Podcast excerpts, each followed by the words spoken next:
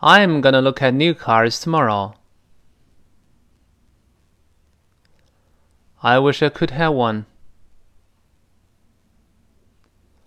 Why don't you come along? I'd like to, but I don't want to be tempted. I'm sure you could get a good deal. No, buying a new car is out of the question for me right now.